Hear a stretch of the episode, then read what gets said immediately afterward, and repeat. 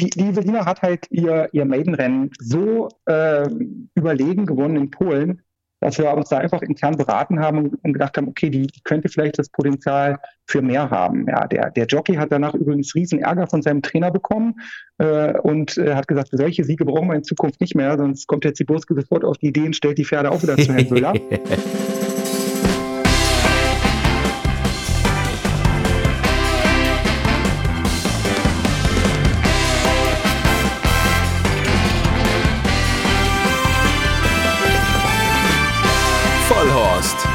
Rennsportshow mit ihrem Moderator Alexander Franke. Und einer neuen Ausgabe von Vollhorst, der Rennsportshow von und mit Pferdewetten.de. Und ja, wir haben ja immer ganz unterschiedliche Gäste. Wir haben zum einen natürlich so diese hochprominenten Gäste, die irgendwie so jeder im Rennsport kennt. Maxim Pecheur war zuletzt da, so ein Trainer Gerald Geißer ist natürlich auch einer, den, den jeder kennt, weil er halt einfach wirklich auch ja, sehr aktiv ist, auch in sozialen Medien und einen guten Job macht.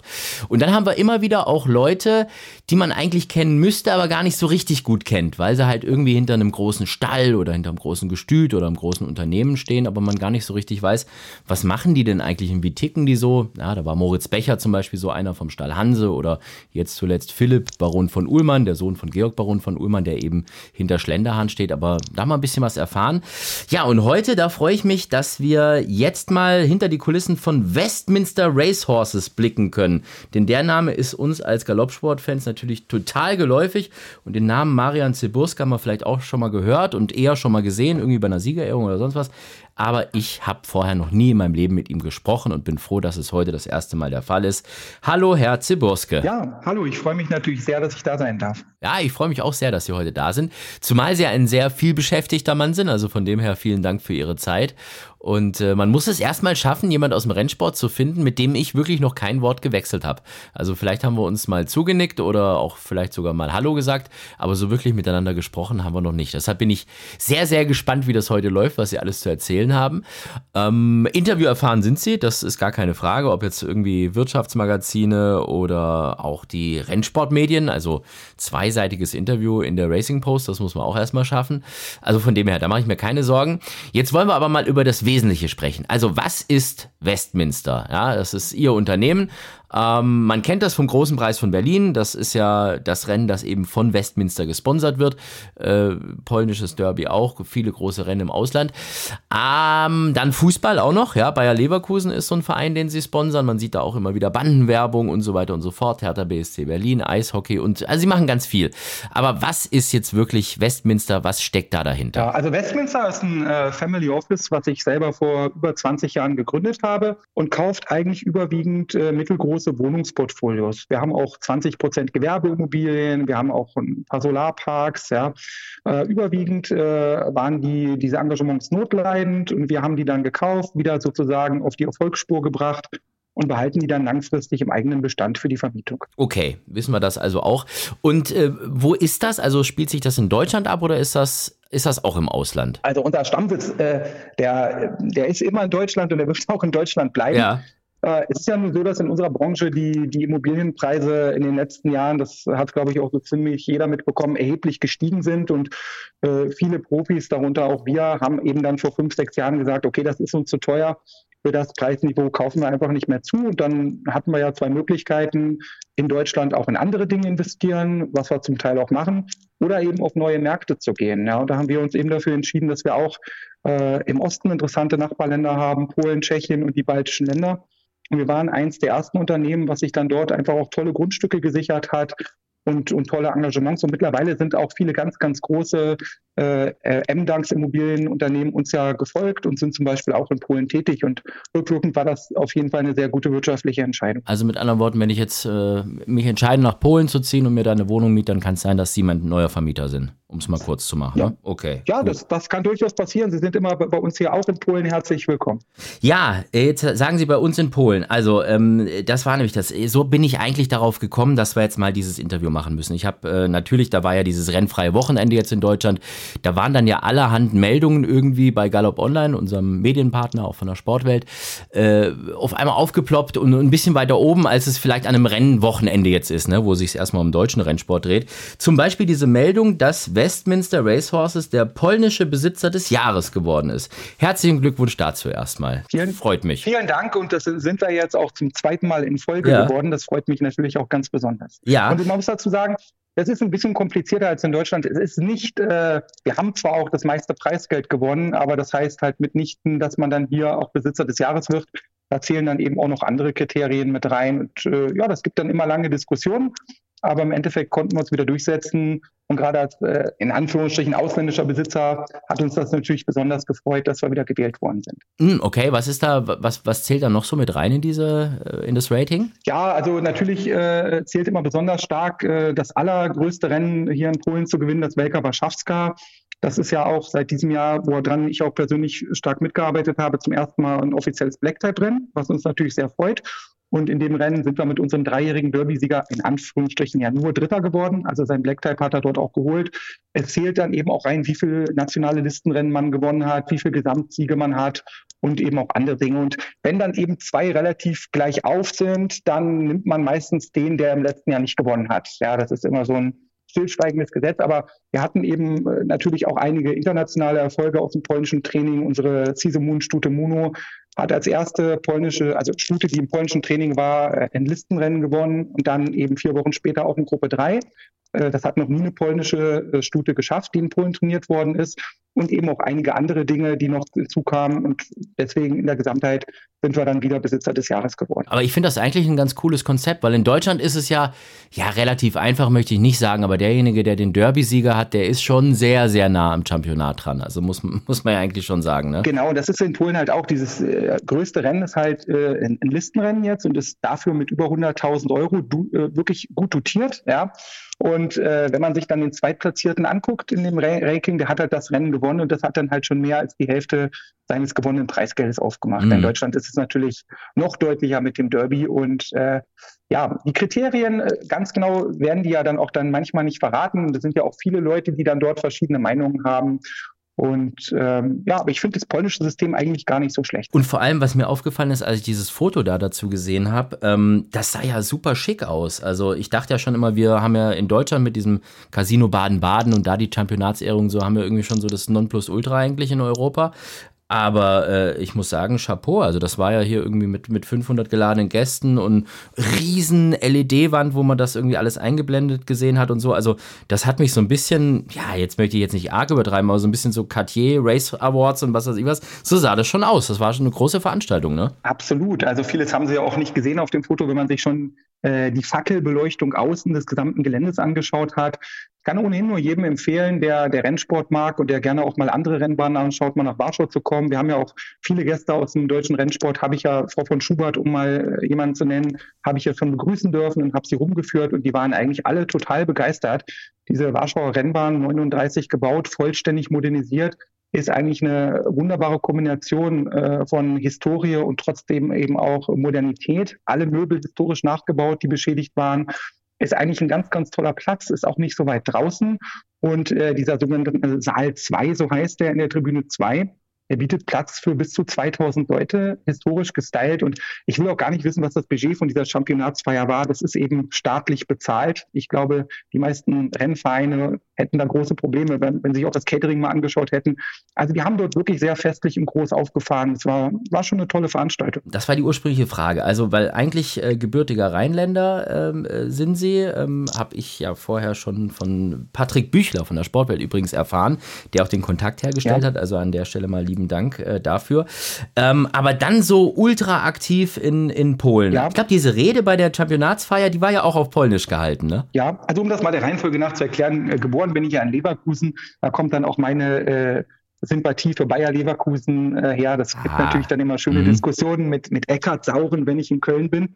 Aber das ist ja äh, sozusagen zwischen Köln und Leverkusen immer, äh, man neckt sich, aber irgendwie mag man sich ein wenig und möchte ja trotzdem nicht auf den anderen verzichten. Ja, wobei, wenn ich da mal einhaken darf, der Ecki Sauren muss ja gerade, so wie die Kölner zurzeit spielen, muss der, glaube ich, mit jedem gerade diskutieren. Ne? Das, das stimmt. Also ich bin, ich bin, ich persönlich bin sehr glücklich, wie die Tabelle in der, in der ersten Fußball-Bundesliga zumindest aus Leverkusener Sicht aussieht. Das ist gar keine Frage. Ja, äh, mein, mein Vater ist ja sozusagen äh, Herausgeber bei einem großen deutschen Schulbuchverlag äh, gewesen und also er ist jetzt äh, pensioniert funktioniert. Und deswegen bin ich damals äh, nach, äh, nach Köpenick gekommen, äh, im, im, Alter von zwölf. Und so hat es mich dann in diese Region dementsprechend verschlagen. Und in Polen, dass ich jetzt seit vier Jahren hier bin, ist einfach äh, dem Fakt geschuldet, dass wir einfach wirklich äh, 70 Prozent unserer großen Investitionen, wie übrigens auch ganz viele große andere deutsche Unternehmen, da sind wir ja nicht sehr exklusiv, äh, mittlerweile im Ausland machen. Und ich habe immer gesagt, in der Anfangszeit gehe ich da persönlich hin, äh, möchte die führenden Leute einstellen, möchte mir die Märkte anschauen, habe auch die Sprache gelernt, noch nicht ganz perfekt, aber zumindest so, dass es schon für die Rede gereicht hat. Und ich glaube, das ist ganz, ganz wichtig am Anfang, wenn man die Teams aufbaut äh, und auch für die Identifikation, dass man auch selber vor Ort ist. Dann kann man einfach natürlich mehr erreichen. Also das heißt, Sie wohnen jetzt gerade in Polen? Ja, das ist so. Also ich wohne, ich, ich, ich habe zwei Jahre lang gependelt, also immer zwischen Berlin und Warschau hin und her. Und äh, seit vier Jahren äh, wohne ich hier, auch komplett mit der Familie. Meine Kinder gehen hier auf die deutsche sozusagen Diplomatenschule. Gibt es übrigens nur eine. Wenn man mal guckt, wie viele deutsche Schulen es in Frankreich gibt. In Polen gibt es nur eine, die ist in Warschau. Deswegen kam auch nur der Standort in Frage, damit sie natürlich auch nach wie vor äh, Deutsch lernen, was natürlich das Wichtigste ist. Aber meine Kinder sprechen zum Beispiel gerade die kleinste Polnisch mittlerweile ohne Akzent. Und das macht hier natürlich bei Präsentationen schon mächtig Eindruck, weil sie wenige Deutsche, wir haben ja viele Deutsche, die, ich habe ja auch Französisch und natürlich als erste Sprache Englisch gehabt in der Schule, aber sie haben natürlich wenige Deutsche, die wirklich äh, Polnisch können und ganz wenige, die es wirklich gut können. Und gerade für das Verhältnis, wir haben, wir haben ja auch einen riesigen Freundschaftsrenntag hier, äh, den wir sponsern, den sogenannten Westminster Freundschaftsrenntag, wo jeder Pole seinen besten deutschen Freund mitbringen kann, umsonst in den VIP-Bereich, wo wir auch ja alle cool. Kinder von der Aus ja, das kommt auch super an. Also es gibt dort auch unglaublich viele Aktivitäten. Also damit meine ich nicht nur die klassische Hüpfburg, sondern mir ist wichtig, dass wir eben auch neue Leute für den Rennsport begeistern. Und wir haben da ein Catering, was komplett auf die Kinder zugeschnitten ist. Wir müssen uns das so vorstellen, so im zweiten OG, weil die Tribüne, die, die Ehrentribüne, die ist mindestens so schön wie der Saal, den Sie gesehen haben. Also unglaublich toll. Und Sie haben dann oben die sogenannten Prominenten, die großen Sponsoren. Und im Erdgeschoss und im ersten OG, das sind ungefähr so 600 Leute, sind fast nur Kinder. Und die haben sich dann alle total schick gemacht und rennen dann mit ihren Deutschland, England, Polen, Frankreich fahren rum, alle zusammen in einer Riesenharmonie, haben eine riesige Spielelandschaft draußen. Für jede Altersklasse ist was dabei. Die Kleinen werden mit Pferden geschminkt und machen Ponyreiten und sozusagen die Großen können eben auf den Jockey-Simulator drauf. Und das ist ein unglaublich toller Tag. Und selbst wenn unsere Gäste aus England oder Irland kommen, von den großen Gestüten, sind immer total begeistert. Und wir haben mit 300 Zuschauern angefangen am ersten Renntag. Und dieses Jahr haben wir 10.000 gehabt. Das ist also wirklich eine tolle Entwicklung. Wir haben noch ein großes Charity-Rennen. Das war die Idee von meiner Frau. Es gab auch Riesendiskussionen am Anfang. Jeder, der sich so ein bisschen damit auskennt, der Jockey Club, der musste dann akzeptieren, dass die, die Besitzer haben dann für das Charity-Rennen ihre Rennfarbe abgetreten. Ne? Also an die Charity-Organisation. Da sind da also die McDonalds Foundation, der UNICEF, mittlerweile die ganz großen Namen sind da mit dabei. Und damit ist es uns gelungen, unglaublich viele Leute auf die Rennbahn zu ziehen, aber auch neue Medienpartner, halt die großen TV-Sender und aber auch neue Sponsoren. Ja, ich habe das also die ersten zwei Jahre komplett alleine finanziert und habe dann den Sponsoren gesagt, es gab dann immer mehr Nachfrage, alles, was ihr gebt, das packen wir oben noch in den Charity Pool oben drauf. Und wir machen jetzt ja keine Werbung, deswegen werde ich jetzt keine Namen nennen, aber es sind wirklich richtig große Konzerne. Sie können alle Namen der Welt nennen, nur keine anderen Wettanbieter. Das Gut, äh, okay, also dann, dann bitte, dann nenne ich sie doch, weil ich freue mich für die ja, Unterstützung. Klar. Also Land, ja, Land, Land Rover äh, ist eingestiegen, Panatoni ist eingestiegen, ist eines der größten milliardenschweren Logistikunternehmen, der Computerkonzern Dell ist als Sponsor bei uns dabei gewesen, ja. Und wir waren also vermarktungstechnisch zum letzten Charity-Rennen komplett ausvermarktet. Ja, und das für eine Rennbahn in Polen. Als ich ja vor fünf Jahren angefangen habe, äh, haben sie da eine 200 Meter lange Bande gesehen, die komplett weiß war. Ja. Und das ist, glaube ich, auch eine Entwicklung, dass wir hier nicht nur als Sponsor fungieren, sondern uns wirklich auch für die Entwicklung im Rennsport einsetzen. Und ich glaube, das hat uns auch großen Respekt eingebracht und hat wir haben, glaube ich, unglaublich viele neue Leute auch hier an den Rennsport rangeführt. Das habe ich im kleineren Maße natürlich in Hoppegarten, wo wir Sponsor in Gruppe 1 sind oder wir sponsern ja auch, wir haben in der Slowakei die Oaks gesponsert oder jetzt letztes Jahr in Tschechien die Winterkönigin.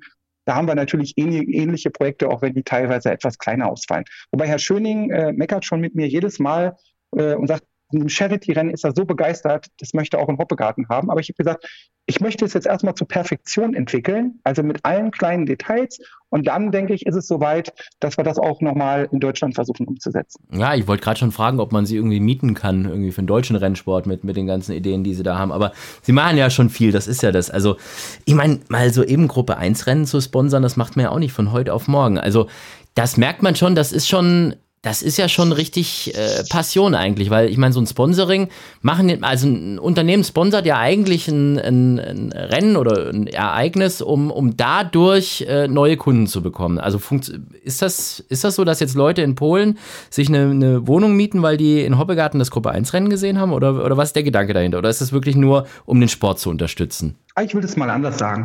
Also Grundsätzlich ist der Wohnungsmarkt in Polen momentan genauso überhitzt wie auch in äh, Berlin oder auch in Hoppegarten. Eigentlich, wenn Sie eine Wohnung vermieten möchten, haben Sie eigentlich nicht das Problem, dass Sie dafür niemanden finden, sondern eher das Problem, wie Sie den 149 anderen Interessenten erklären, dass Sie leider die Wohnung nicht bekommen. Ja. Das ist zwar keine schöne Situation, aber das sieht ja auch in Köln oder in München nicht anders aus. Wir haben ja eher das Problem, dass wir viel zu wenige Wohnungen, gerade im mittleren Preissegment, in dem wir ja tätig sind. Wir, wir haben ja wenigen sozialen Brennpunktbau, wir haben aber auch wenig Luxusimmobilien. Wenn wir jetzt Autos produzieren würden, dann würde ich so sagen, wir sind vom Polo bis zum Passat. Das ist eigentlich so unser Kerngeschäft, ja. Also Mittelklasse und gute Mittelklasse. Und genau in dem Bereich gibt es ja eigentlich viel zu wenig. Aber äh, wir nutzen es natürlich schon, um unser Netzwerk auszubauen, um den Bekanntheitsgrad zu vergrößern. Und ähm, gerade wir, wir haben natürlich ein gutes Netzwerk äh, bezüglich der Banken, wo wir ja viele Engagements angeboten bekommen. Und die laden uns natürlich schon zu, zu gewissen Sponsorings ein und wir revanchieren uns da natürlich auch gerne mal. Das ist gar keine Frage. Also es gibt durchaus schon eine ganze Menge Geschäfte, wo wir Leute, und ich halte den Rennsport für ein fantastisches Werbeengagement, weil wenn Sie Leute zum Fußball einladen, wo ich auch selber gerne hingehe, dann ist man eigentlich und schaut das Spiel und dann muss man irgendwie gucken in der Viertelstunde Pause, dass man kurz was isst und dann guckt man wieder Fußball und dann gehen viele nach Hause. Aber beim Pferdesport ist es ja wirklich so, dass wir die Leute teilweise fünf Stunden auf der Rennbahn haben und nicht nur die Geschäftspartner, sondern auch mit ihren Frauen oder die Frauen mit ihren Männern und auch mit ihren Kindern. Und eigentlich verbringt man viel mehr Zeit gemeinsam und man lernt sich eigentlich viel, viel besser kennen. Und wir versuchen das ja wirklich auch immer zum Riesen-Event auszubauen. Also nicht nur dorthin kommen und die Rennen anschauen, sondern dann geht's auch mal in den Stall äh, und dann können sie sich die Pferde dort angucken. Ich weiß, das ist dann für die Trainer immer eine riesen logistische Herausforderung, wenn das während großer Renntage passiert. Aber wir überzeugen die dann immer, dass es eben auch notwendig ist, um die Leute komplett dafür auch dementsprechend zu begeistern. Ja. Es erhöht halt ein bisschen den Bekanntheitsgrad. Wir nutzen den Hospitality-Bereich aber auch immer vollständig aus. Also Hoppegarten zum Beispiel haben wir 70 Karten zum Gruppe 1 und die sind immer wirklich vollständig mit, mit unseren wichtigsten Mitarbeitern und Geschäftspartnern belegt. In Warschau haben wir 500 VIP-Gäste mittlerweile sogar eingeladen, aber auch das ist immer vollständig ausgelastet. Aber das ist ja äh, eine wahnsinnige Werbung, was Sie jetzt gerade auch machen, um wirklich im Rennsport zu werben und diese Sponsoring-Möglichkeiten, die es bei uns gibt, tatsächlich zu nutzen. Also ich meine, Sie machen das jetzt und sagen, das ist gut, das, das bringt uns neue Kunden, das bringt uns neue Kontakte, neues Netzwerk. Also von dem her ist das doch eigentlich ganz gut, wenn vielleicht mal jetzt so ein potenzieller weiterer Sponsor zuhört und ein bisschen den Rennsport zu unterstützen. Absolut. Ich meine, es ist auch für die politischen Kontakte. Wir haben, wenn man mal sieht, äh, zum großen Preis von Berlin, wir haben zum Beispiel in der, in der Tribüne, wo der Herr Schöning ja auch eine Menge Fördermittel bekommen hat, äh, im Bereich Denkmalschutz, haben wir dann aus unserer äh, Kunststiftung eine große Kunstausstellung Kunst der Ukraine gezeigt. Das ist eben auch super gut angekommen. Da haben wir auch viele neue Leute in Deutschland auf die Rennbahn bewegt. Und diese Kunstsammlung hat sich natürlich dann auch zum Beispiel die regierende Bürgermeisterin von Berlin angeschaut. Und das war natürlich dann wieder auch eine schöne Referenz für uns. Und es war natürlich auch gut für Herrn Schöning, um den führenden Politikern zu zeigen, wenn wir eben für unsere Rennsportstätten Fördermittel bekommen, dass dort eben nicht nur in Anführungsstrichen acht oder neun Renntage stattfinden, sondern dass man in diesen Räumlichkeiten eben auch viele andere schöne Dinge machen kann, die auch förderfähig sind. Das war doch jetzt mal eine richtig tolle Werbung, tolle Ansage für den Rennsport und vor allem für das Sponsoring im Rennsport. Also liebe Unternehmerinnen und Unternehmer, wenn ihr gerade zuhört und irgendwie Einfluss auf die Marketing-Etats in eurem Laden habt, dann gerne ab in Rennsport mit der Kohle denn äh, wir haben es gerade eben gehört, es lohnt sich und man kann da tatsächlich richtig partizipieren davon.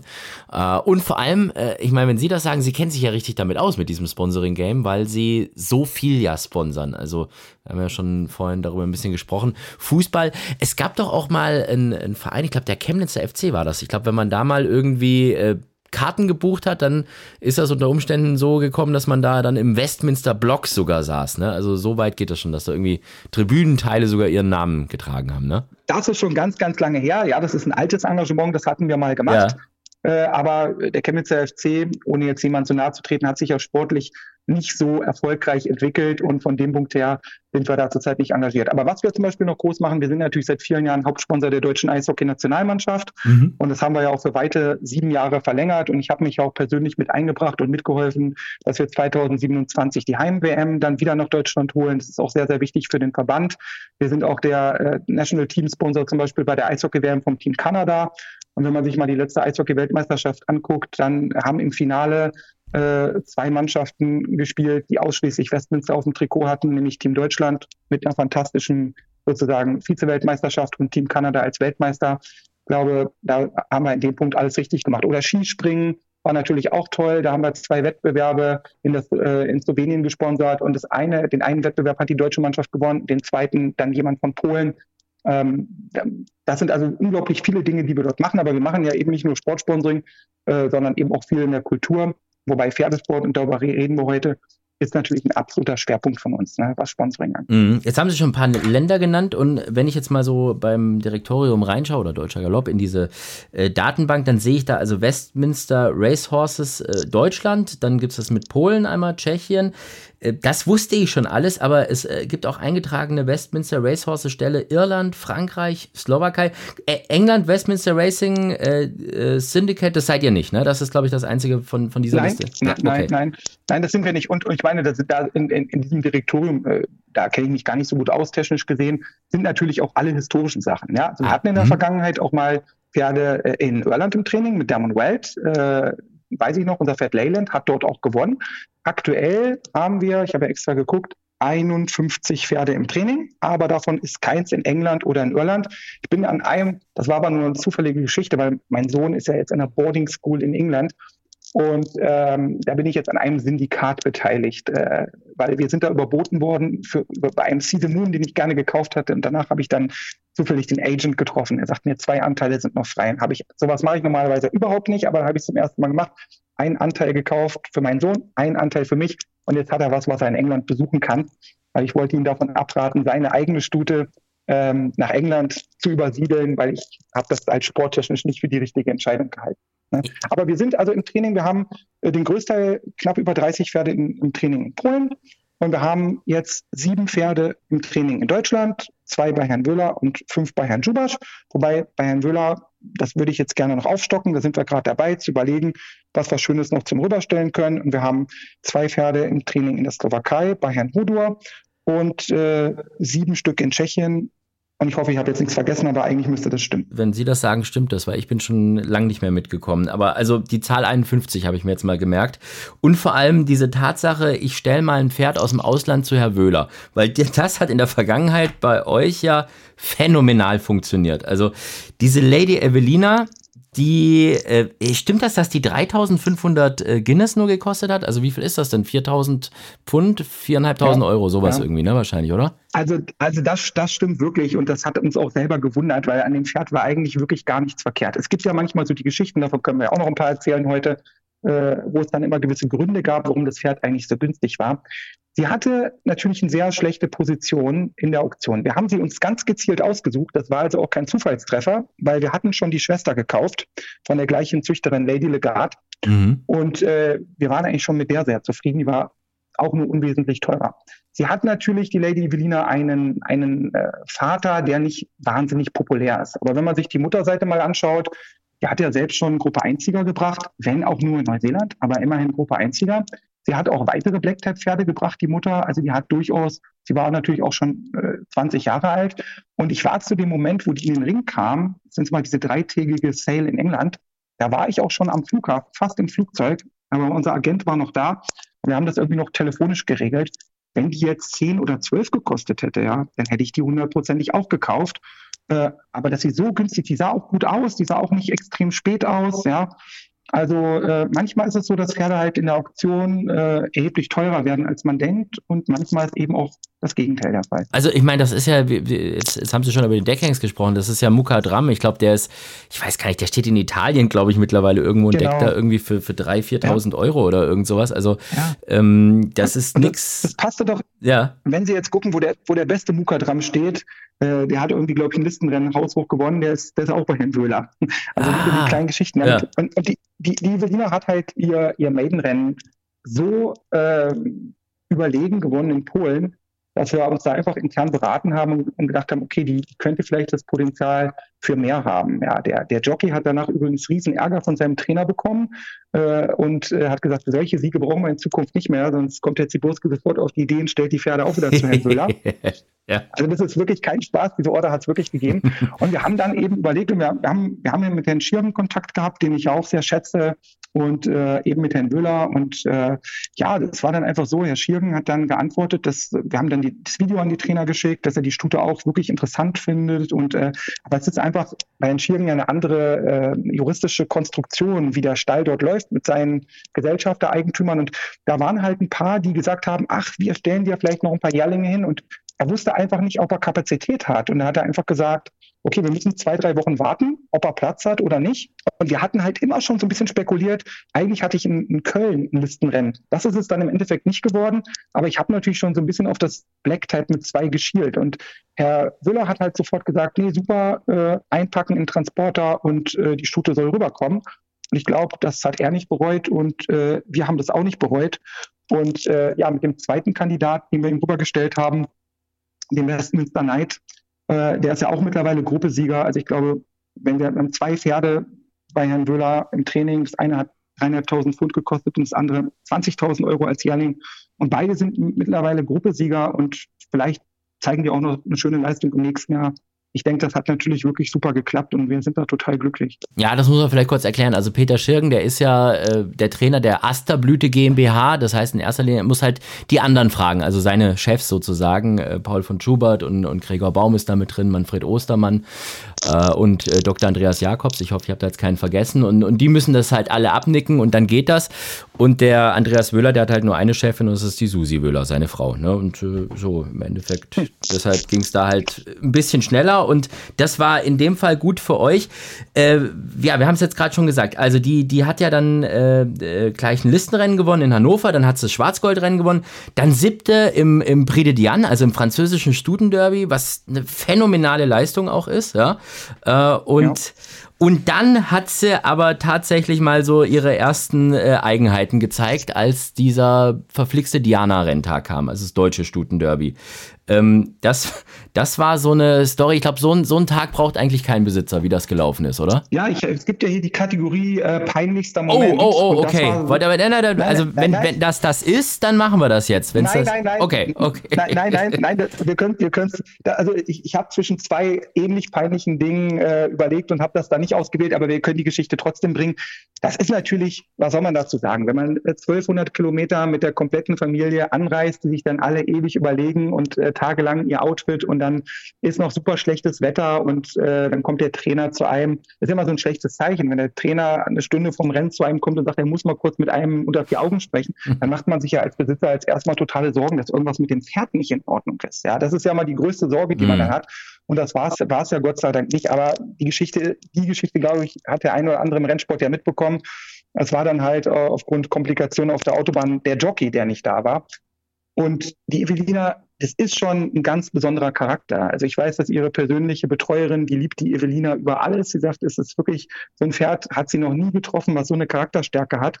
Das hat halt manchmal Vor- und Nachteile. Wenn man dann natürlich äh, zum Diana-Renntag sind natürlich alle Jockeys ausgebucht und wenn dann noch das Rennen nach vorne verlegt wird und man muss dann äh, kurz gucken, wen nehmen wir. Und dann kann man ja nur dem Sean Byrne total Danke sagen, dass er sich so kurzfristig bereit erklärt hat zu sagen, dort auszuhelfen. Aber der war natürlich darauf auch nicht vorbereitet. Und wenn dann jemand kommt, der einfach noch gar nicht so viel Erfahrung haben kann und auf ein total nervöses Pferd unter besonderen Wetterbedingungen trifft, ähm, ja, dann hat das eben, solche Momente gehören auch zum Rennsport dazu, dazu geführt, dass sie sich gesagt hat, heute und unter den Bedingungen gehe ich einfach mal nicht in die Startmaschine. Sie ist danach ja auch wieder in die Box gelaufen und hat ganz normal gegessen und wusste irgendwie gar nicht, was los ist. und hat auch ja danach in den Rennen keine riesigen Komplikationen mehr bei der Startmaschine gemacht, auch davor nicht. Aber das sind solche Momente, die gehören zum Rennsport einfach dazu. Und äh, zumindest hat Herr Wöhler uns sehr gelobt, dass er gesagt hat, wir haben es mit Größe ertragen. Und ich glaube, da haben wir uns auch bemüht. Und äh, ja, hoffentlich kann sie dann im nächsten Jahr dann doch nochmal zeigen, was wirklich in ihr steckt. Sie hat ja schon gezeigt, dass sie ein sehr, sehr gutes Pferd ist. Ich glaube, 94 Kilo GAG, wenn ich mir das richtig aufgeschrieben habe. Und äh, Gruppe Sieg. Und jetzt mal gucken, was nächstes Jahr kommt. Also da kann ja noch ein bisschen was kommen. Aber das war tatsächlich diese Geschichte. Ja, also erst äh, Eddie Pedrosa, der dann eine Reifenpanne hatte oder irgendwas war mit seinem Auto. Dann gab es einen kurzfristigen genau. Reiterwechsel. Sean Byrne musste dann einspringen. Der kannte die Stute halt nicht, die halt ja so ein bisschen ja. nervös dann auch mal auftritt. Und dann an so einem Tag ja sowieso, wo so Pferde auch merken, dass da halt alles anders ist. Es ist halt der Diana-Renntag, ne? Und, und dann fand ich das so äh, sehr sympathisch, wie auf der Internetseite vom Rennstall Wöhler das Ganze dann beschrieben wurde, als die Lady Evelina danach dann halt einfach, als wäre nichts gewesen wäre, ja, einfach da in ihrer Box und dann war wieder alles in Ordnung so. Ja, heute nicht gelaufen, okay, leckt mich doch alles, so nach der Art, ne? Das war das. Ja, also sie ist absolut ein sehr launischer Charakter. Ja, das kann man nicht anders beschreiben. Ich finde allgemein ja, dass äh, auf dem Rennstall Wöhler auf der Homepage das immer sehr, sehr lustig formuliert wird und auf eine sehr sympathische Art und Weise ähm, ja, wenn man dann selber betroffen ist, lacht man im ersten Moment dann vielleicht nicht so lange wie, wie vielleicht der Außenstehende. Aber wie gesagt, äh, Pech und Glück gleicht sich, davon bin ich grundsätzlich überzeugt, am Ende immer wieder aus. Und wir hatten eben in dieser Saison solche Momente, aber wir hatten eben auch sehr, sehr viele, sehr, sehr schöne Momente. Und ich sehe das immer im Gesamtkontext. Ja. Wir haben ja auch dann zwei, drei Journalisten, die gefragt haben, ob wir enttäuscht sind und ob sie ihr, ihr Potenzial nicht umsetzen konnte. Wenn man sich zum Beispiel die Diana mal angeschaut hat äh, in Frankreich, der siebte Platz ist ja ohnehin schon aller Ehren wert und, und wen sie da alles hinter sich gelassen hat. Ich bin mir auch davon überzeugt, dass äh, für sie der Rennverlauf auch in diesem Rennen, äh, jeder, der das gesehen hat, glaube ich, kann das bestätigen, alles andere als optimal war. Also ich glaube, wenn das ganz optimal umgesetzt werden wird, natürlich, ich rede hier nicht von einem Sieg oder irgendwas in dieser Art, ja, aber ich glaube, dass sie auch in dem Rennen noch eine etwas bessere Platzierung äh, hätte schaffen können, als die sie dann eigentlich geschafft hat. Ne? Ja, und dann äh, kommt eben eins, wenn dann das Pferd nicht mehr auf den Punkt dann, weil man dann irgendwie umspringen muss und in ein anderes Rennen rein und gegen ältere Hengste und äh, ja, dann, dann ist eben das eine oder andere zusammengekommen. Jetzt kriegt sie eine Pause und äh, ihre Familie ist ja nun auch sehr spät. Man darf nicht vergessen, den Vater haben wir eben angesprochen, der ist zwar mit drei gelaufen, aber der war mit vier noch erheblich besser und mit fünf war er noch besser. Der Bruder hat seinen besten Erfolg mit acht erzielt. Gut, jetzt hoffen wir nicht, dass sie ganz so spät ist. Aber im Pedigree ist durchaus auch noch ein bisschen Musik, dass vielleicht eine kleine Entwicklung zum nächsten Jahr noch kommt. Darauf hoffen wir zumindest. Und dann sind wir mal ganz optimistisch, dass wir nächstes Jahr auch noch viel Spaß an ihr haben werden. Aber nichtsdestotrotz, sie ist ja schon Listensiegerin mit zwei. Und durch Herrn Wöhler ist die Gruppe Dreisiegerin geworden. Und das für ein Pferd, was dreieinhalbtausend Pfund gekostet hat, ähm, da, da dürfen wir jetzt auch nicht größenwahnsinnig werden, sondern wir sind einfach auch total dankbar, was die Stute schon geleistet hat. So, dann sprechen wir mal über den nächsten guten in Westminster-Farben. Das ist Westminster Knight. Äh, der war vor zehn Tagen noch Gruppe 2 Dritter in Mailand. Dann hat er davor ein Gruppe 3 Rennen in Rom gewonnen. Auch wieder von so einem Deckhengst, der äh, relativ unbekannt oder unpopulär eigentlich so ist. Ähm, zumindest mal in der breiten Masse. Der kostet auch zweieinhalbtausend Euro oder irgendwas, Morandi. Ähm, und Westminster Knight, der stand vorher auch woanders, also in Tschechien in dem Fall, aber auch ganz ähnlich wie bei Lady Evelina. Und ist dann auch nach Deutschland zu Andreas Wöhler gekommen und ist da dann so richtig gut geworden. Das ist so die Geschichte von dem, ne? Ja, das ist auch eine merkwürdige Geschichte mit diesem Pferd. Also okay. dieses Pferd, äh, da war ich hier in Polen gerade in der Covid-Teststation, äh, wo mich unser Agent telefonisch erreicht hat und äh, mir dieses Pferd schmackhaft machen wollte. Und ich sa sage auch ganz ehrlich, das stand auf keiner meiner Liste. Äh, das hat mir vom Papier überhaupt nicht gepasst. Ja, also Morandi ähm, ist kein guter Deckhengst, davon bin ich auch nach wie vor überzeugt. Aber der Herr Janda meinte, er war da auch mit unserem tschechischen Trainer bei der Auktion in Frankreich, er sagt, das Pferd ist ein absoluter fantastischer Typ. Die Mutter war ja auch gut, ne? hat übrigens mittlerweile nur Winner gebracht. Nicht nur ihn, sondern auch alle anderen sind Winner. Und äh, hat ja auch selber Black Type gehabt. Die Mutter war gut, die Kombination hat mir auch gefallen, der Deckhengst überhaupt nicht. Und ich muss ganz ehrlich sagen, zu dem Pferd bin ich wirklich von unserem Agent Thomas Scherner massiv überredet worden. Hm. Manchmal ist das auch andersrum der Fall. Aber er hat gesagt, das ist ein so toller Mover und ein so toller Athlet, eine Ausnahmeerscheinung von Pferd und das müssen wir unbedingt kaufen. Ja. Und für einen Morandi, muss man dazu sagen, waren die 20.000 schon gar nicht so günstig. Und äh, wir haben ihn dann gekauft und äh, er hat auch anfangs in Tschechien eine super gute Leistung gebracht. Er hat dort äh, ein Maidenrennen gewonnen Und ähm, im Rennen danach ist er Zweiter geworden. Da waren wir schon fast ein bisschen enttäuscht. Er hatte eine Gruppe 1-Nennung für den Klassiker in Frankreich. Aber wenn Sie mal gucken, wo das Pferd gelandet ist, am Ende, was ihn dort geschlagen hat, ich glaube, es war Vierter am Arc. Äh, wir haben da riesenhohe Kaufangebote für den bekommen. Ja, und dann sind wir halt ins Gruppe 3 gegangen. Und dort hat er sich dann mit dem wirklich sehr, sehr guten Jockey Guillaume eigentlich über 1600 Meter einen Zweikampf, aber nicht mit den anderen Pferden, sondern mit seinem eigenen Jockey geleistet. Äh, jeder wollte zeigen, wer der Stärkere ist. Sagen wir einfach mal, das hat in dieser Kombination an dem Tag nicht gepasst. Und ab da ging es eigentlich nur noch abwärts. Und der Trainer hat dann verschiedene Sachen probiert mit Seitenblinkern und irgendwie mit medizinischen Themen und nichts hat funktioniert. Und dann habe ich irgendwie so das Gefühl gehabt, der Trainer hat ihn irgendwie aufgegeben und weiß auch nicht mehr weiter. Und dann habe ich gesagt, gut, jetzt müssen wir als Besitzer mal was anderes versuchen, ne? weil haben wir das Pferd zu Herrn Böller gebracht und äh, ja, der hat dann eben gefunden, dass das Pferd einfach Schmerzen hatte in den Knien und deswegen dann eben auch schlechte Laune bekommen hat. Und er hat einfach mit, mit einer super guten medizinischen Abteilung, die Herr Wöhler hat, und natürlich auch mit seiner Riesenerfahrung, das muss man dazu sagen, hat er dem Pferd die Freude am Rennen zurückverschafft. Sowas passiert ja, glaube ich, wirklich selten. Wenn Pferde manchmal irgendwie keine Lust mehr haben, von verschiedenen Dingen, dann ist es sehr schwer, dass sich das nochmal ändert. Und er hat ihn dann ganz, ganz behutsam aufgebaut. Das sah wirklich noch sehr rumpelig aus, wenn man sich dieses ganz, ganz kleine Rennen in, in Hamburg anschaut. Und es wurde dann wirklich jedes Rennen eigentlich besser. Und jetzt werden wir mal gucken, wie lange das geht. Also das Gruppe 3 in Italien, äh, das hat er wirklich sehr, sehr einfach gewonnen. Und bei dem Gruppe 2 hat er ja die englische Stute, die ihn in Dresden noch geschlagen hat, geschlagen, hat auch sehr, sehr gute deutsche Pferde dort geschlagen, auch alle Italiener. Und ist eigentlich nur von zwei Engländern geschlagen worden.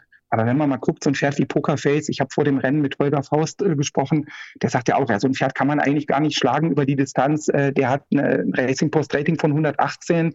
Der hatte kurz vorher total überlegen Gruppe 2 in Frankreich gewonnen. Und dann war eben auch noch an dem Tag richtig schwerer Boden. Und er ist eigentlich so ein Pferd, was eigentlich durchaus soft kann, weil er ist ein sehr, sehr guter Mover, aber schwerer Boden ist eben für ihn nicht optimal. Und ich denke, äh, super, super Leistung und äh, deswegen haben wir uns auch entschieden, mal gucken, was wir, was wir nächstes Jahr mit ihm noch erreichen können. Was sagen denn die, diese Trainer da dazu? Also, äh, wenn, man, wenn man die Pferde dann da wegstellt und dann kommen die da nach Deutschland, also wir haben ja gerade schon gesagt, der, der ehemalige Trainer von Lady Evelina in Polen, der hat da so mal so eine Ansage an den Jockey gemacht und ähm, halb ernst gemeint, halb lustig, ich weiß es nicht. Aber wie reagieren die denn grundsätzlich darauf, wenn da die guten Pferde immer dann nach Deutschland gehen? Das, da macht man sich ja als Besitzer nicht nur Freunde, oder bei den Trainern? Nein, das stimmt. Also, und, und ich muss wirklich sagen, auch diesen Einspruch, der ist mindestens, mindestens halb ernst gemeint. In dem Fall muss ich dazu sagen, äh, mit Herrn Luca arbeiten wir ja schon über zwölf Jahre zusammen. Und da gibt es dann auch immer bessere Zeiten und da gibt es weniger gute Zeiten, Zeiten, wo man auch mehr Erfolg hat und weniger Erfolg. Aber ich denke, wichtig ist einfach immer eine offene Kommunikation. Wir haben jeden einzelnen Schritt mit ihm besprochen. Und ähm, ich würde mal so sagen, er war bestimmt traurig über die Entscheidung, aber ich glaube, da wir ihm auch mit dem Pferd wirklich mehrere Chancen gegeben haben, hat er das am Ende auch verstanden. Es hat ihm leid getan, weil er, er hat zu mir gesagt, äh, wirklich ein Jahr vorher, das ist das beste Pferd, was ich jemals im Training hatte. Und ich glaube auch, dass er das wirklich geglaubt hat. Ich meine, der Mann hat auch schon Pferde gehabt wie Nagano Gold, äh, die zweite am Gruppe 1 in England gewesen sind. Ja? Also das ist schon jemand, der durchaus auch weiß, wie man ein Pferd vernünftig trainiert. Und ähm, er hat jeden Post, den wir später gemacht haben über die Erfolge, äh, hat er seinen Like drunter gesetzt. Also ich glaube, mhm. er freut sich auch für das Pferd, er freut sich auch für uns und er hat ja auch wieder dieses Jahr auch unsere eigenen französischen Zucht neue Pferde bekommen und äh, das heißt ja nicht, dass jetzt einer unbedingt ein schlechter Trainer ist und der andere ist ein guter Trainer. Manchmal passt die Kombination nicht oder manchmal hat einfach ein anderer Trainer oder ein noch erfahrener Trainer einfach nochmal eine andere Idee. Wir haben auch schon Pferde aus Polen zu ihm umgestellt, wo er davon profitiert hat. Ja, ähm, sowas kann durchaus auch mal vorkommen. Was jetzt die Evelina angeht, ähm, ja, da war der Trainer natürlich äh, wirklich unglücklich, das ist ganz klar, weil das ist ein super Pferd, das, das konnte man von Anfang an sehen. Und äh, so ein tolles Pferd verliert natürlich niemand gerne. Aber jetzt muss man auch das so sehen, das entscheiden wir wirklich von Pferd zu Pferd. Wir haben ja einfach für Stuten über die mittlere Strecke in Polen überhaupt gar keine Rennen, überhaupt kein einziges, wir haben ein einziges Black-Type-Rennen in Polen, in dem Jahr hatten wir noch nicht mal das. Für ältere Pferde 2600 Meter. Also für Evelina völlig ungeeignet, ja. Mhm. Und wir müssen ja irgendwo auch das Gesamtprojekt sehen. Wir behalten ja die guten Stuten später für die Zucht. Jeder weiß, wie wichtig das ist, dass die dementsprechend Black-Type schaffen und dass sie sich auch weiterentwickeln.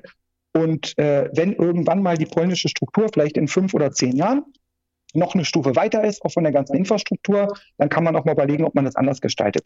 Wichtig ist für uns aber immer auch das Wohl des Pferdes. Und gerade bei so einer Stute, und äh, wir haben das auch angesprochen, diese spezielle Stute, die eben auch manchmal nervös ist und auch manchmal launisch, ist es doch überhaupt keine Option, sie dann jedes Mal 1500 Meter, äh, 1500 Kilometer zu irgendwelchen Rennen zu fahren und wieder zurück. Das war eine Option, die sich für uns in dem Fall gar nicht gestellt hat. Also wir haben gesagt, unser Ziel war, unser erstes Ziel war das Listenrennen in Deutschland.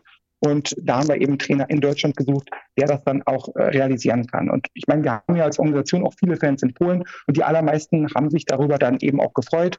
Äh, und auch die polnische Presse hat eigentlich geschrieben, okay, es ist eine harte Entscheidung, hart für den polnischen Trainer, aber nachvollziehbar. Und ich meine, der Mann hat schon uns 20 Pferde im Training, unter anderem ja den aktuellen Derby-Sieger in Polen, mit dem er auch schon Black Type geholt hat, oder auch ein Pferd, mit dem er ein Grupperennen gewonnen hat. Also ich glaube, das ist auch eine, grundsätzlich eine fantastische Zusammenarbeit, sodass da ein gewisses Verständnis trotzdem da ist. Zucht, haben Sie jetzt ein paar Mal angesprochen. Also Mutterstuten, ich glaube, ihr habt, äh, ihr habt auch immer mal wieder Deckhengste, ne? wenn ich das richtig auf dem auf dem Radar habe, ne? Ja, ich würde mal sagen, wir haben anderthalb. Also äh, mit Amico Fritz, das war natürlich eher ähm, der Herr Kissler, äh, war ja einer äh, seiner letzten Renntage oder ich glaube sogar der letzte Renntag, den er äh, überhaupt besucht hat in, äh, in Hoppegarten. Da ging es ihm leider schon sehr schlecht. Er konnte nicht mal mehr den Gruppestart seiner eigenen Stute anschauen.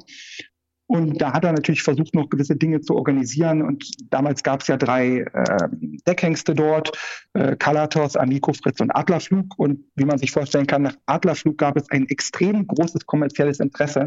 Und nach den beiden anderen Vertretern natürlich eher nicht. Aber er hat eben versucht, einen guten Platz zu finden.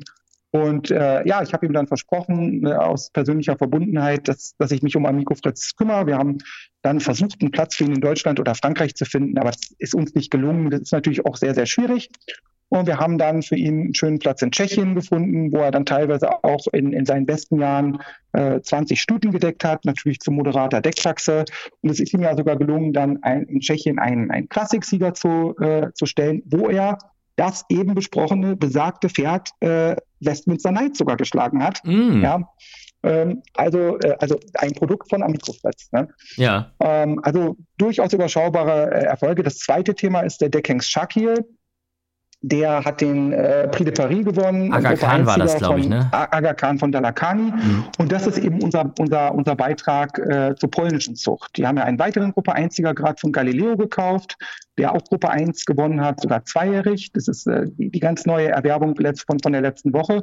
Und das ist natürlich ein ganz langfristiges Projekt, dass wir gesagt haben, okay, wir stellen auch ein paar Zuchtstuten nach Polen, äh, damit es eben hier mittelfristig auch mit der polnischen Zucht wieder aufwärts geht. Aber jeder, der züchtet, weiß ja, wie das ist ein Deckhengst zu kaufen, dazu die passende Stute, bis die Produkte dann laufen.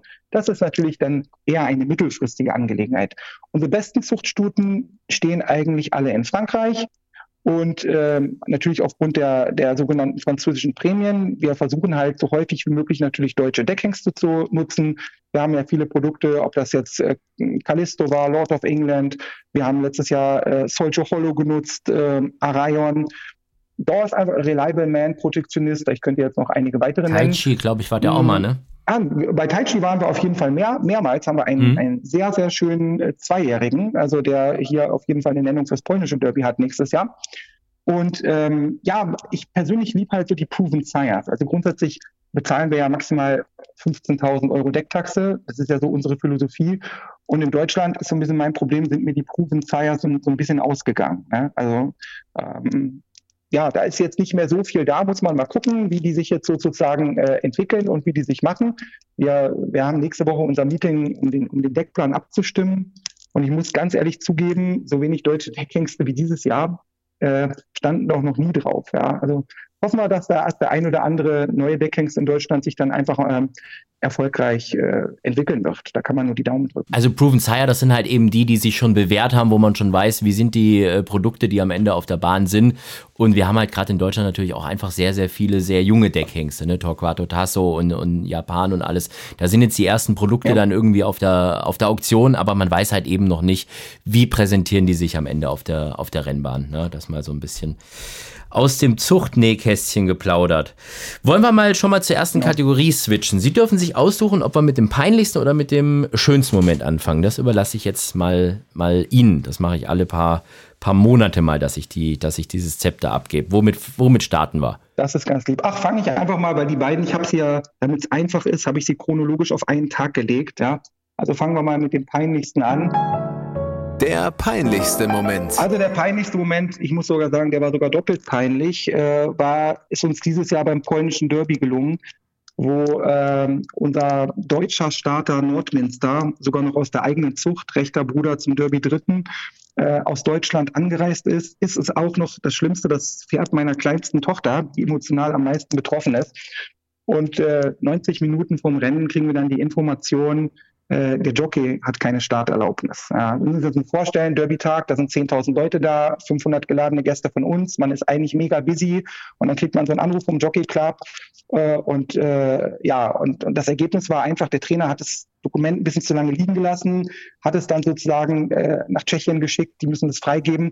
Ist ja unglaublich schwierig, an so einem Tag, muss ich mal erklären, Jockey zu kriegen, mhm. insbesondere wenn das polnische Derby zeitgleich mit dem deutschen Derby ist. Es war am gleichen Tag, also alle Jockeys waren ausgebucht, wir haben ihn aus Tschechien organisiert, dort war Feiertag. Ja, so, dann müssen sie halt drei Leute organisieren, äh, die dort anrufen, weil im Büro sitzt keiner. Die hatten Renntag, aber in Kalorivari. Wir haben dann eine Sekretärin bequatscht, aus ihrem Urlaub zurückzukommen, ins Büro zu gehen und diese Freigabe zu schicken. Da dachte ich, wunderbar, keiner hat was mitgekriegt. Die ersten Gerüchte sind schon über die Rennbahn gesaust. Komme runter an die Tafel und sehe, unser Pferd offiziell deklärt nicht Starter. Ich sage, Wahnsinn, das kann doch nicht sein. Meine Tochter hat sich dann heulend eine Stunde auf die Toilette verabschiedet. Ergebnis ist, ähm, das Jockey-Problem war zwar geklärt, aber äh, der deutsche Tierarzt äh, in Kombination mit dem Trainer hatte eine Impfung vergessen und nach langer Diskussion äh, konnte man dann allen so 500 Leuten erklären, warum unser Pferd nicht rennt. Und das war wirklich äh, ja, für mich sehr peinlich und sehr unangenehm und das sind Dinge, die leider passieren, aber nicht passieren dürfen. Und daran kann ich dann aber auch gleich den schönsten Moment anschließen. Ja, ich wollte aber vorher noch kurz sagen, aber es ist ja trotzdem fair, dass Sie bei dem Trainer noch geblieben sind. Das war ja nicht Andreas Wöhler, sondern äh, der andere deutsche Trainer, bei dem Sie sind. Und dass man dann nach den zwei Sachen noch sagt, ach komm, du hast trotzdem noch fünf Pferde von mir, das ist, äh, das zeigt Größe. Also man muss mal so sehen, auch für die Trainer ist das natürlich ein wahnsinnig stressiger Tag. Der Trainer war an dem Tag dementsprechend nicht da. Ähm, ich wollte jetzt nicht die Hörer mit, mit kleinen Details langweilen, aber es ist wirklich so, es gibt dort, wenn man zum Beispiel nach Polen geht, gibt es sogenannte Standardimpfungen, die man dort immer braucht. Und diese Impfung hat das Pferd auch alle gehabt. Ja. Es war, war in irgendeinem anderen Gebiet auf halber Strecke gab es irgendeine Seuche. Das hat der Tierarzt nicht abgefragt.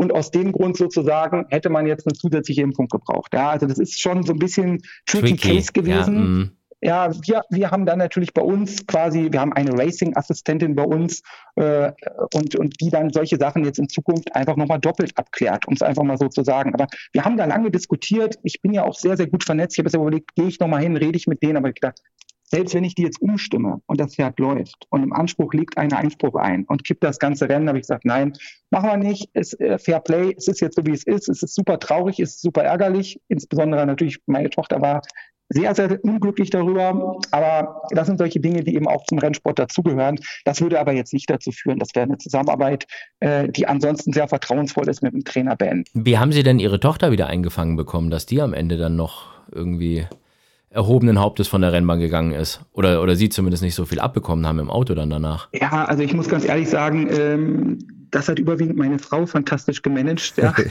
mit der ich ja nicht ohne Grund schon ewig zusammen bin.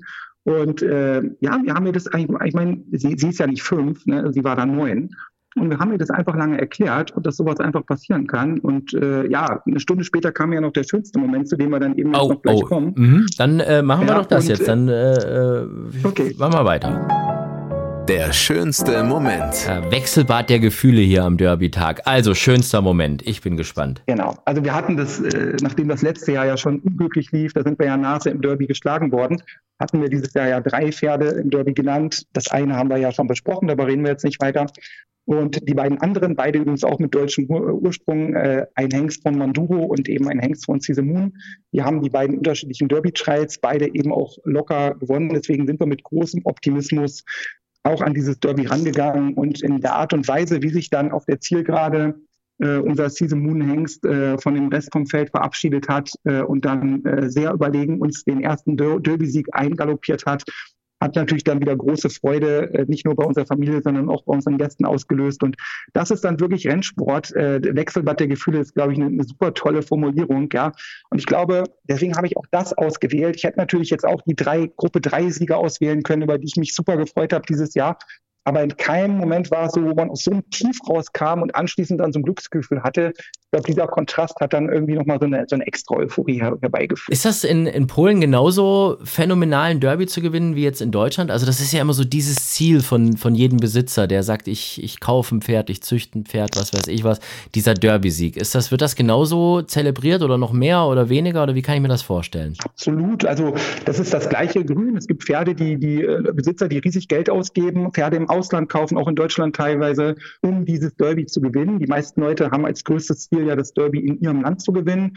Sie haben dort äh, je nach Wetter mal 8000 Leute, mal 15.000, mal, mal 18.000, also vergleichbar in Deutschland. Sie haben dort alle Prominenten, alle Medien, sie haben dort alle großen Besitzer, die dort sind. Immer öfters auch Besuch aus Deutschland. Der Jubasch zum Beispiel, nicht nur in diesem Fall. Er ist ja auch im Jahr davor im Derby zum Beispiel mit der Nanja, die später Listenrennen gewonnen hat, ist er dort Zweiter geworden, hat, hat auch die Oaks gewonnen. Ähm, wir haben auch immer mehr Gäste aus Deutschland oder auch aus Tschechien. Äh, und von dem Punkt, äh, ich, ich denke, man freut sich über jeden Derby-Sieg gleich. Ja, auch wenn man jetzt sagen kann, in Deutschland ist natürlich das Preisgeld noch etwas größer und natürlich ist das auch ein offizielles Gruppe 1 und kein lokales. Aber ich glaube, im Moment freut sich jeder Besitzer riesig, egal ob der gerade in Prag, in Warschau, in Berlin oder sozusagen äh, irgendwo anders sitzt, wenn er, wenn er das Derby gewinnen kann. Ja, also ich glaube, da ist die Freude überall gleich. Wir kommen jetzt zur Charity-Wette. Die Charity-Wette. Das muss Ihnen ja doppelt schmecken, weil ich habe auch noch mal so ein bisschen auf der Westminster-Seite geschaut. Ihr macht ja schon auch karitativ echt viel. Also ich habe da gesehen, Schule in Kenia wurde schon unterstützt und dann kriegt man in Dresden eben eine Schule, irgendwie eine neue Kletterlandschaft und dies und das. Also das ist euch schon auch wichtig, da von dem Guten, was euch so widerfährt, auch ein bisschen was weiterzugeben, oder? Absolut. Ich denke, das ist einfach wichtig und das ist auch was gerade in Deutschland äh, das Unternehmertum äh, auszeichnet dass Deutschland und auch die Wirtschaft total äh, vom Mittelstand geprägt sind, von den, von den starken, guten Mittelständlern, die sich eben auch identifizieren, nicht nur mit ihren Standorten, mit ihren Mitarbeitern, sondern dass sich auch sozial engagieren. Ja. Also in Kenia, äh, das ist eine Schule, die durch die Pandemie natürlich total in Mitleidenschaft gezogen ist, wo viele dann einfach auch Schulgeld nicht mehr bezahlen konnten. Äh, der Stand, der dort ist, also da ist jeder Euro dringend benötigt. Ich möchte jetzt nicht beschreiben, wie dort die sanitären Anlagen und andere Dinge aussahen. Und wir haben halt äh, gesagt, wir, wir haben uns dort an der Infrastruktur beteiligt, dass dort eben die Gebäude erneuert worden sind. Und äh, ich glaube, mittlerweile bezahlen wir das Schulgeld und, und die Reisekosten für 27 Kinder. Und ähm, die wissen gar nicht, dass wir das machen, muss ich mal dazu sagen. Mhm. Also das fand ich auch ganz, ganz spannend von dem Projekt. Der Direktor hat gesagt, das ist ihm einfach wichtig, dass es nicht irgendwo so den großen, reichen, weißen Mann im Hintergrund gibt, der das alles bezahlt. Die wissen natürlich schon, dass es irgendjemand bezahlt, aber die wissen gar nicht, wer das ist. Und das ist für mich auch total in Ordnung. Eine Person weiß es zufällig, weil als wir das Gelände verlassen haben, hat die Security-Frau dann meine Frau gefragt, ob nicht ihre Tochter irgendwie auch noch und so. Und deswegen weiß dies und schickt jetzt ganz viele WhatsApp und immer und betet, glaube ich, 23 Mal in der Woche. Also ich glaube, für meine Gesundheit sollte gesorgt sein, zumindest von kirchlicher Seite. Aber ähm, das, das, das ist einfach ein super Projekt und ich meine, solche, solche Dinge sind, sind total wichtig und, jeder Euro ist dort total gut angelegt, weil wie viel Motivation die haben und dass die alle wirklich tolles Englisch lernen und, und eine gute Ausbildung bekommen. Ähm, jeder Euro, ich glaube, das weiß jeder, den man im Kindergarten investiert, der ist doppelt so viel wert wie in der Schule und in der Schule ist es auch nochmal doppelt so viel wert wie später, dass die Leute die richtigen, die Kinder die richtigen Werte mitbekommen, dass sie die Sprache lernen, dass die in der Lage sind, später ihren Lebensunterhalt selber zu verdienen. Das, das ist mir total wichtig und ich glaube, das ist auch wichtig in der Region. Ja. ja. Und jetzt kommen wir zu dem Wetttipp. Ja, genau. Also genau. Die Regeln ja, kennen Sie schon. Ja. Sie schießen ja hier schon los. Das ist ja perfekt. Also ich erkläre es aber auch nochmal für alle anderen. Es ist ja. so, es gibt 100 Euro von Pferdewetten.de. Ähm, die müssen Sie also nicht zahlen, sondern die werden gestellt. Und äh, das geht dann auf ein Rennen in der Zukunft. Das ist ganz wichtig. Also ja, es war ein Quatsch. Jedes Rennen ist in der Zukunft. Aber es muss in der entfernteren Zukunft sein. ähm, und äh, genau. Und wenn das dann am Ende ein äh, erfolgreicher Tipp war und man gewinnt, geht der gesamte Gewinn inklusive des Einsatzes, der wird also nicht abgezogen mit Einsatz, geht dann an einen guten Zweck und zwar an den Hand-in-Hand-Cup. Das ist ähm, das größte Charity-Fußballturnier Nordrhein-Westfalen, die ihre gesamten Einnahmen, die die dort erwirtschaften, und das ist richtig viel, auch an äh, kranke Kinder eben abgeben, an Kinderhospize, an die Kinderkrebsklinik etc. Also ich finde das eine coole Geschichte. Da ist auch viel zusammengekommen, da haben wir schon tolle Gewinne gehabt. Und den nächsten tollen Gewinn, den wird uns jetzt Marian Ziburski natürlich bescheren, mit welchem Pferd, in welchem Rennen und wieso. Jetzt sind Sie dran. Es ist natürlich super schwierig. Mir sind hier drei Rennen genannt worden. Das dritte ist schon mal raus, weil wir haben ja schon gemeinsam festgestellt, der Prix de Acte Triumph ist noch gar nicht bewettbar. Ja, und das polnische und, Derby ähm, auch nicht, ne? Das haben wir auch nicht drin. Das wäre, also sonst wäre das ja vielleicht noch Ihr Heim, Heim, Heimmetier gewesen. Also deshalb. Äh, ja, ja, also da wären die Chancen deutlich, deutlich besser gewesen, dass, dass ich da den Gewinner treffe. Ähm, das ist äh, das Land Polen ist aber bei dem konkreten Wettanbieter, also den können wir ja vielleicht sogar nennen, äh, noch gar nicht momentan bewettbar. Bei Pferdewetten.de also gibt es kein polnische Rennen. Das ist, ähm, das müssen wir ändern eigentlich. Muss ich mal, ja. muss ich mal ein ernstes Wörtchen genau. hier reden mit, mit Sascha und Co. Ja. Also das, mhm. Gerade wo die Wettumsätze in Polen sind wirklich jedes Jahr gestiegen, genauso wie die Zuschauer. Äh, Einnahmen und andere Dinge. Also das ist eigentlich, Polen ist ja sowieso eines der größten Wachstumsländer in Europa. Kann ich mhm. immer nur jedem empfehlen, äh, sich das mal anzuschauen. Ja. Also, entschieden habe ich mich für das deutsche Derby. Ja, sehr gut. Mhm. für das Pferd Augustus. Waldemar Hickst, ähm, Stahl Lucky Owner ist das. Der ist dreimal gelaufen, zweiter, dritter, erster, hat zuletzt in Mailand äh, gewinnen können. Das ist ja auch hier so ein bisschen ihr Spezialgebiet, die italienischen Black-Type-Rennen. Und steht momentan auf 200 für 10 Sieg und 48 Platz. Sie können entweder 100 Sieg wetten oder Sie können 50-50 machen, wie Sie das wollen. Ach, volles Risiko. Ich glaube an das Pferd und an den Decklingsdeutsche Hollow. Alles auf Sieg. Ja, dann machen wir doch das. Das wären in dem Fall 2000 Euro für für den guten Zweck und ähm, ja, Hals und Bein dafür. Sonst, äh, ich glaube, äh, von, von Ihrer Seite deutsches Derby, Diana und so, was die großen Rennen angeht, da ist äh, momentan noch nichts genannt. Könnte da noch irgendwie was kommen? Ist da noch irgendwas im Köcher oder, oder mal eher nicht? Absolut. Ich, doch, also deswegen freue ich mich total, dass wir das machen, weil wir haben ja bei uns eine Regel, ich würde ja niemals gegen meine eigenen Pferde wetten. Das ah. ist eigentlich super. Ich habe mhm. heute, heute den Tipp abgegeben. Ähm, wir haben ja noch äh, eine Woche Zeit, knapp für die Nennung und äh, wir werden höchstwahrscheinlich was nennen. Also mindestens für die Diana. Fürs Derby überlegen wir noch. Ja. Und äh, da haben wir wirklich sehr, sehr, sage ich mal, hoffentlich äh, Pferde, die in die Fußstapfen von der Lady Evelina treten können, sogar noch ein, über eine etwas längere Distanz kommen. Übrigens ähnliche Deckhengste. Ich habe mir mal im Derby die Deckhengste angeguckt äh, von den Favoriten, die finde ich eigentlich alle toll. Ja, das sind auch alles gar nicht so die, die ganz teuren ausländischen, sondern wir haben hier Adlerflug, Lord of England, Caesar Moon. Ich meine, Caesar Moon bin ich ein Riesenfan. Wir haben drei Caesar Moons gehabt. Die erste äh, ist Gruppesiegerin, der zweite Derby-Sieger und hat Black Type. Und die dritte, das wäre so eine Kandidatin, die Lady Monja zweimal gerannt in Polen äh, der Bruder hat schon ein Rating von 112, Gruppe 3 platziert in Irland, der Dreijährige. Das wäre also eine der ersten Kandidatinnen. Oder wir haben zum Beispiel die Vollschwester von Trawlerman, der ja sozusagen gerade das Gruppe 2 in super Art und Weise in, in, in England gewonnen hat. Das sind so ein paar Kandidatinnen. Ich bin relativ überzeugt, dass wir ein oder zwei Pferde, denke ich mal, für die deutschen Klassiker nennen werden. Hals und Bein dafür. Man merkt so richtig, wenn sie über die Pferde sprechen, das ist so, da kommt so eine richtige Euphorie auf. Das gefällt mir richtig gut. Das ist super. Herr Ziburske, das ähm, hat mich jetzt wirklich gefreut, dass wir mal ein bisschen was über Sie erfahren haben, über Ihr Unternehmen, ähm, über den, den Rennstall, über den Zuchtstall, über all das. Und ähm, Sie haben uns da wirklich mal einen schönen Einblick gegeben. Ich glaube, wir haben jetzt auch nichts vergessen. Oder gibt es noch irgendwas, was ich hätte ansprechen sollen, was auf jeden Fall jetzt äh, unterschlagen wurde? Ich glaube nicht, oder? Nein, also ich denke, wir haben das gesamte Themenfeld äh, äh, abgedeckt und äh, ja, hat mich auf jeden Fall sehr gefreut, in diesem Podcast teilzunehmen. Ja, ganz lieben Dank für die Teilnahme und Ihnen weiterhin alles Gute und Hals und Bein. Super, vielen Dank. Tschüss. Marian Ziburske war das also, der Mann hinter Westminster, großer Förderer des europäischen Rennsports und ich glaube, wir können wirklich froh sein, dass wir so einen Mann auch bei uns in Deutschland als aktiven Förderer haben. Nicht nur was das Geld angeht, das ist natürlich wichtig, das können wir alle gebrauchen, aber auch diese Ideen und, und dieser Antrieb und vor allem die Passion, das gefällt mir schon sehr, sehr gut und vor allem nicht nur einer, der einfach stumm sponsert, sondern auch selber an der Front mitmacht, züchtet und Pferde kauft und Pferde verkauft und das finde ich richtig cool. Also hat mich gefreut, dass wir heute mal erfahren haben, wie der so tickt. Wir hören uns in zwei Wochen wieder. Bis dahin Tschüss, auf Wiederhören und wenn ihr diesen Podcast mögt, dann bewertet ihn gerne gut mit fünf Sternen oder was auch immer euch da zur Verfügung steht, damit wir im Ranking ein bisschen weiter oben erscheinen und vielleicht auch der eine oder andere hier mal einschaltet, der mit dem Rennsport gar nicht so viel zu tun hat, sondern nur sieht, ey, Podcast hoch bewertet, kann man doch mal reinhören und dann haben wir ja vielleicht bald noch ein paar mehr Rennsportfans. Bis dahin macht's gut. Ciao, tschüss, Hals und Bein. Bis dann. Vollhorst, die Rennsportshow. Podcast von Pferdewetten.de. Moderator Alexander Franke. Inhaltlich verantwortlich Sascha van Treel.